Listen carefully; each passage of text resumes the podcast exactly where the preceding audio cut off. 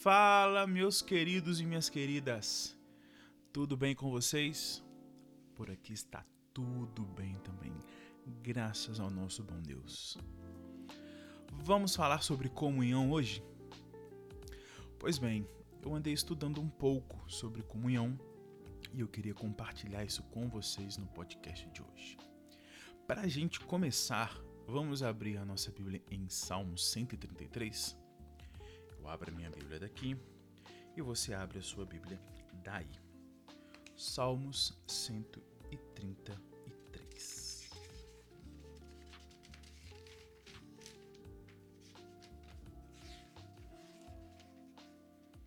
Pronto?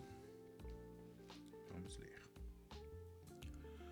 Como é bom e agradável quando os irmãos vivem em união, pois a união é preciosa como o óleo da unção, que era derramado sobre a cabeça de Arão e descia por sua barba, até a bainha de suas vestes. É revigorante como o orvalho do Monte Hermon, que desce sobre os montes de Sião. Ali o Senhor pronuncia a bênção e dá vida para sempre. Glória a Deus. Então aqui a gente entende que a comunhão não é só boa, ela é agradável. É agradável ter comunhão com os irmãos. Tanto que a Bíblia chega a comparar a união com o óleo da unção, o óleo precioso, que era um perfume raríssimo à base de mirra e oliva. Era usado para ungir os reis e sacerdotes.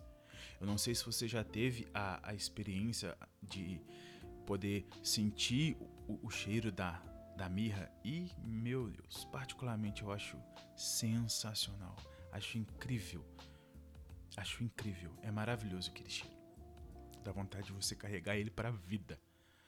Pois bem, nós temos isso para nossa vida espiritual. E também a comunhão é comparada com o orvalho que desce do Monte Hermon para Sião.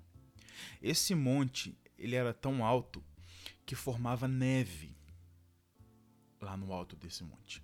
E essa neve, né, ia derretendo e descia por toda Sião, formando rios e lençóis de águas. O orvalho representa o esplendor da natureza, que desce para flores e plantas, nutrindo a terra. A comunhão tem esse poder. O poder e a função de nutrir o corpo de Cristo, de fazer florescer os relacionamentos e, através disso, florescer pessoas, despertar, dar vida, gerar crescimento. Depois dessa, se eu fosse você, procurava alguém para andar junto. Tenha comunhão com alguém para você crescer e para outra pessoa poder crescer também através de você. Vamos para outro ponto. Em João 17. Vamos para João 17.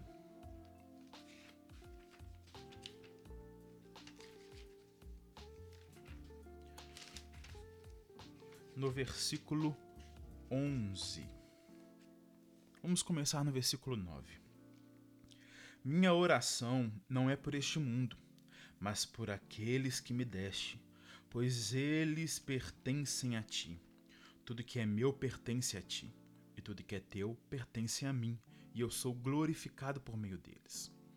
Agora deixo este mundo, eles ficam aqui, mas eu vou para a tua presença. Pai Santo, tu me deste teu nome. Agora protege-os com o poder do teu nome, para que eles estejam unidos, assim como estamos. Durante meu tempo aqui com eles, eu os protegi com o poder do nome que me deste. Eu os guardei de modo que nenhum deles se perdeu, exceto aquele que estava a caminho da destruição, como as Escrituras haviam predito. Pois bem, eu quero focar aqui com vocês no versículo 11, a segunda parte. Quando Jesus, orando ao Pai, ele diz: Pai Santo, tu me deste teu nome. Agora protege-os com o poder do teu nome, para que eles estejam unidos, assim como nós estamos. Cristo estava orando a Deus antes de ser crucificado. Ele pediu a Deus que nós fôssemos unidos para que fôssemos protegidos, guardados por Deus, para que permanecêssemos unidos. Aí eu fiquei intrigado. Porque ele pediu proteção para que permanecêssemos unidos. Não era só pedir para que permanecêssemos unidos e ponto. Mas não, ele pediu antes proteção para que isso aconteça. Então, eu entendo que existe um poder por trás da união. E por conta disso, existe também algo que luta contra isso, que luta contra a comunhão do corpo de Cristo. Não é à toa que Jesus pede por proteção. Eu vejo, eu sinto que o diabo tem matado cristãos pela falta de comunhão. São cristãos que, que mantêm uma conduta, são cristãos que oram, são cristãos que leem a Bíblia, que fazem o bem, mas não vivem a comunhão.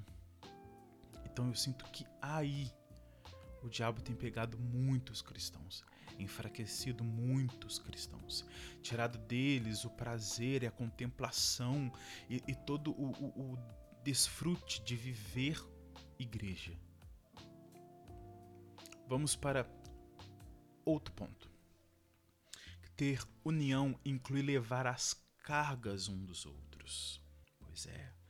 Vamos em Romanos, capítulo 12. Romanos, capítulo 12, no versículo 9. Eu gosto muito dessa passagem. Aqui diz: Amem as pessoas sem fingimento. Odeie tudo que é mal. Apeguem-se firmemente ao que é bom. Amem-se com amor fraternal. Tenham prazer em honrar uns aos outros. Jamais sejam preguiçosos, mas trabalhem com dedicação e sirvam ao Senhor com entusiasmo. Alegrem-se em nossa esperança, sejam pacientes nas dificuldades e não parem de orar. Quando membros do povo santo passarem por necessidades, ajudem com prontidão. Estejam sempre dispostos a praticar hospitalidade. Eu não precisava dizer nada, não é? Eu não precisava completar nada. Mas só para não passarmos batido, ter comunhão com o próximo carrega a responsabilidade de amar, de cuidar, ajudar, ser participativo e não indiferente. A Bíblia nos alerta a amar as pessoas sem fingimento. Então, comunhão não é sobre estar junto, é sobre ser junto, verdadeiro, sincero. É sobre amor de verdade, amor fraternal. E a união deve ser a marca dos verdadeiros cristãos. Vamos para Filipenses. Vamos dar uma passadinha rápida em Filipenses. Eu gosto desse barulhinho da Bíblia.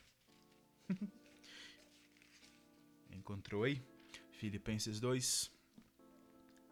Vamos lá. Versículo 1. Há alguma motivação para estar em Cristo? Há alguma consolação que vem do amor? Há alguma comunhão no Espírito? Há alguma compaixão e afeição?